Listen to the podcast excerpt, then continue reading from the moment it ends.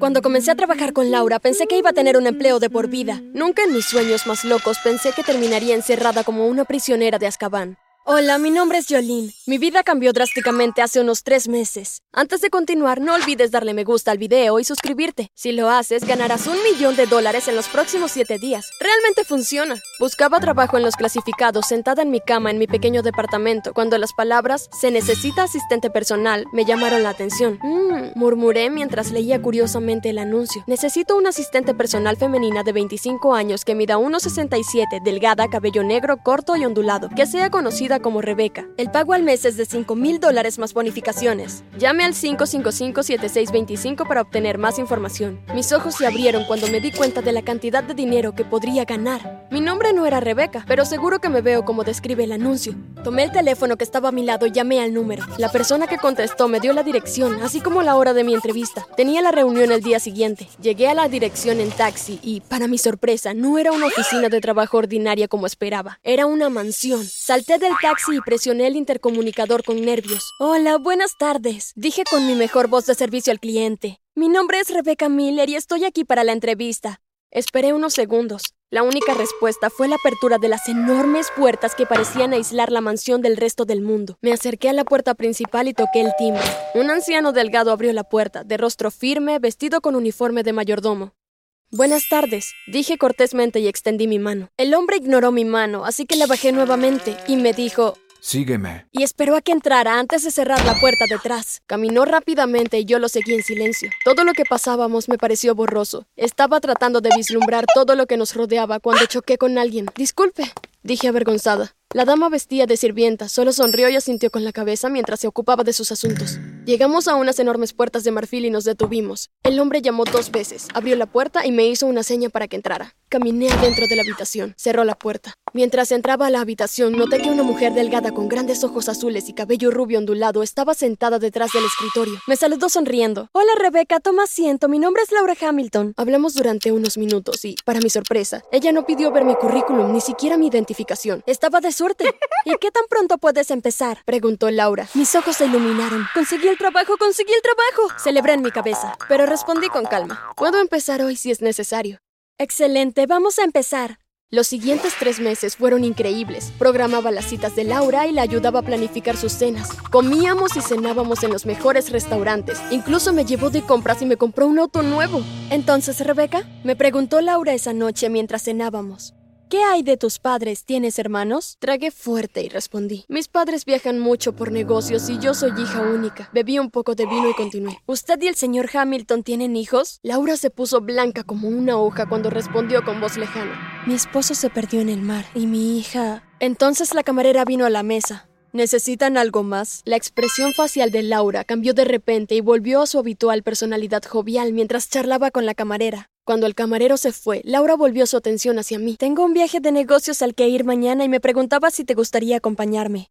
¡Me encantaría! Bien, pasaremos por tu casa para ir por tu pasaporte y cualquier otra cosa que necesites para el viaje. Mi mente se detuvo de golpe. Mi pasaporte. Mi pasaporte tenía el nombre de Jolene Miller, no Rebecca Miller. Bebí el último trago de vino y me pregunté cómo iba a lidiar con ese problema. Después de la cena, tal y como estaba planeando, el chofer de Laura, Alex, nos llevó a mi lugar donde recogí las cosas. ¿Qué voy a hacer ahora? Se acabó el engaño. Jolene, será mejor que confieses más temprano que tarde. Después de hacer las maletas y cerrar con llave la puerta de mi pequeño departamento, me dirigí de nuevo al coche y pensé que si debía contarle o no a Laura. Decidí que esta noche iba a aprovecharlo al máximo y lidiar con ese problema al día siguiente. Tan pronto como llegamos a casa de Laura, ella se disculpó. Tengo que organizar algunas cosas para el viaje de mañana, pero te mostraré tu habitación. Envía a todo el personal a casa para unas pequeñas vacaciones, ya que no estaré estos días. Mi habitación, como todo lo demás en la casa de Laura, estaba a glamour, desde la cama con dos del tamaño king hasta las costosas obras de arte que cubrían las paredes. Me senté en la cama y pensé en mi dilema y en poco tiempo me quedé dormida. Abrí mis ojos lentamente y suspiré. Bueno, Jolene, hora de decirle adiós a tu nuevo trabajo. Algo parecía diferente. Miré a mi alrededor lentamente y luego me senté. ¿Dónde diablos estoy? Traté de levantarme, pero caí torpemente cuando vi que mi pie estaba encadenado al poste de la cama. Esta no era la habitación glamurosa en la que me había quedado dormida. Mi corazón se detuvo y se me heló la sangre. ¿Por qué estoy encadenada a la cama? ¿Dónde está Laura? ¿Qué demonios está pasando? Grité mientras tiraba de la cadena. Pedí ayuda durante lo que parecieron horas, pero nadie vino. Me senté en la cama y lloré. Probablemente me quedé dormida porque cuando desperté había una bandeja con unos bocadillos, una taza de jugo y una nota con la letra de Laura. Querida Rebeca, gracias por venir a casa. No te he visto en tanto tiempo. Sé que la última vez que nos vimos nos peleamos mucho. Solo quería decirte que lo siento. Te encadené a la cama en el sótano porque solo quiero mantenerte a salvo donde pueda vigilarte. No quiero perderte nunca más. Con amor, mamá. Esto no me está pasando, esto no me está pasando. Me repetí mientras tiraba de mi cabello. Laura, mi nombre es Jolín, no Rebeca. Déjame salir de aquí. Grité a todo pulmón. Si el personal realmente se fue a casa, entonces no quedaba nadie en esa gran propiedad que pudiera escucharme. Me senté y me puse a pensar qué podía hacer. La cadena estaba unida al poste de la cama, entonces se me ocurrió una idea brillante. Todo lo que tengo que hacer es patear el poste de la cama y la cadena se caerá. Pateé, empujé y tiré del poste de la cama como si mi vida dependiera de ello. Estaba a punto de quedarme cautiva de una psicópata. Finalmente el poste de la cama se soltó y pude moverme. Me dolían los brazos y las piernas, pero al menos estaba libre. Noté que había una pequeña ventana en la parte superior del sótano. Había una mesa y algunas cajas en la esquina. Tal vez podría pasar por la ventana y escapar. Ya estaba oscuro. La luz de la luna brillaba, resaltando las criaturas que corrían por el piso del sótano. Ojalá el sótano fuera glamuroso como el resto de la casa. Dije mientras arrastraba la mesa y luego le montaba las cajas encima. Subí con cautela a la parte superior de la pila improvisada, pero mi corazón se hizo añicos cuando me di cuenta de que la ventana tenía barras de acero sólidas. No había forma de que pudiera soltarlos. Hola, Becky. Escuché detrás de mí, tropecé y caí al suelo. No soy Becky, grité. Mi nombre es Jolín. Miré a mi alrededor frenéticamente y noté cuatro cámaras, una en cada esquina de la habitación.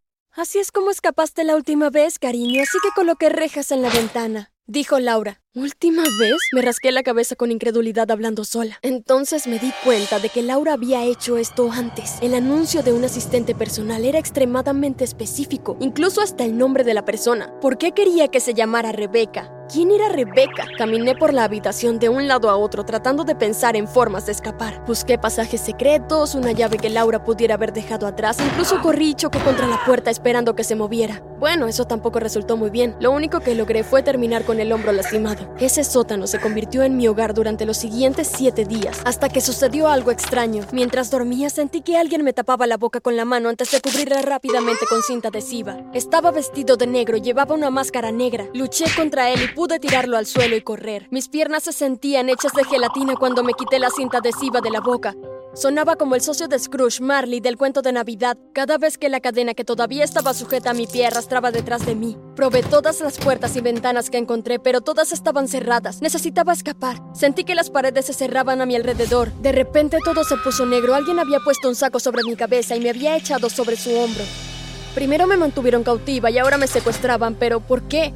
Esta persona era mucho más fuerte que la persona con la que luché en el sótano. La persona se movió rápidamente y pronto pude sentir la brisa fría nocturna en mis piernas. ¿A dónde me llevas? Mis gritos sonaban ahogados desde la bolsa. Escuché que se abría una puerta y me arrojaron al asiento trasero. El chirrido de los neumáticos me alertó que ahora nos estábamos moviendo. Después de una larga espera, el vehículo se detuvo. Escuché una puerta abrirse y comencé a gritar y a patear. Oye, dijo una voz de mujer, estamos aquí para ayudarte. Estaba confundida, pero me quedé quieta y dejé que me quitara el saco de la cabeza. ¿Tú?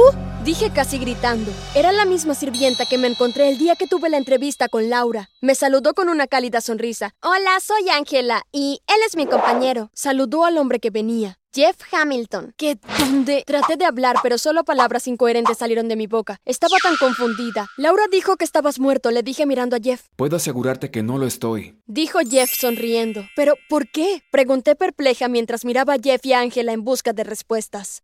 Bueno, Dijo Jeff incómodo. mi matrimonio con Laura fue arreglado. Ella siempre fue demasiado intensa. Quería todo a su manera, era muy mandona y nos trataba mal a mí y al personal. Me sentí atrapado en ese matrimonio, así que cuando la tormenta llegó ese día y estaba en el yate, fingí mi muerte. Mi cuerpo nunca fue encontrado, así que asumieron que estaba muerto. Unos meses luego del accidente conocí a Ángela, y luego de eso nos hicimos inseparables. Jeff le guiñó un ojo a Ángela y se sonrojó. Miré a Jeff y le pregunté, pero ¿quién es Rebeca? Vi como el dolor enrojecía el rostro de Jeff. Metió la mano en el bolsillo y sacó una billetera. Sacó una foto y me la entregó. Esta es Rebeca, nuestra hija. dijo en voz baja. Mi mandíbula se abrió. Sentí como si estuviera mirando una foto de mí misma. ¿Qué pasó? Le pregunté, devolviéndole la foto a Jeff. Vi cómo la guardó en su billetera y luego en su bolsillo. Rebecca falleció en un accidente automovilístico. Ángela le pasó la mano por los hombros y lo consoló. Jeff continuó al recobrar la compostura. Siento que hayas tenido que pasar por todo esto. No eres la primera persona a la que Laura le ha hecho esto. Mis ojos se abrieron y mi estómago se revolvió cuando Jeff me contó sobre las otras tres chicas que rescató de ella. Se señaló a sí mismo y a Ángela. Hemos intentado darle a Laura la ayuda que necesita, pero se niega, es muy terca. ¿Qué pasa ahora? Dije en voz alta preguntándome si estaba soñando o si pronto despertaría. No es seguro para ti ir a casa, dijo Ángela. Abrió la puerta principal del vehículo y en sus manos había una llave y algo de ropa. Me las entregó y dijo, Apúrate, tenemos un avión privado esperándote, pero debes darte prisa. No puedes volver a tu apartamento en caso de que aparezca Laura. Por favor, te lo ruego, no le digas a nadie sobre esto. Laura no tiene que ir a la cárcel, solo necesita ayuda. Estoy dispuesto a darte 10 millones de dólares. Pero debes desaparecer, cambiar tu apariencia y tu nombre también. Jeff cerró la puerta del vehículo y me quedé sola con mis pensamientos. Mientras soltaba la cadena de mi pierna y cambiaba de ropa, pensé en mis opciones. Podría tomar los 10 millones de dólares, escapar y dejar atrás a mis padres y mi antigua vida mientras rezaba porque la próxima asistente personal saliera viva. O podría ir a la policía y hacer una denuncia. Por favor chicos, ayúdenme a tomar esta decisión. Respondan abajo en los comentarios.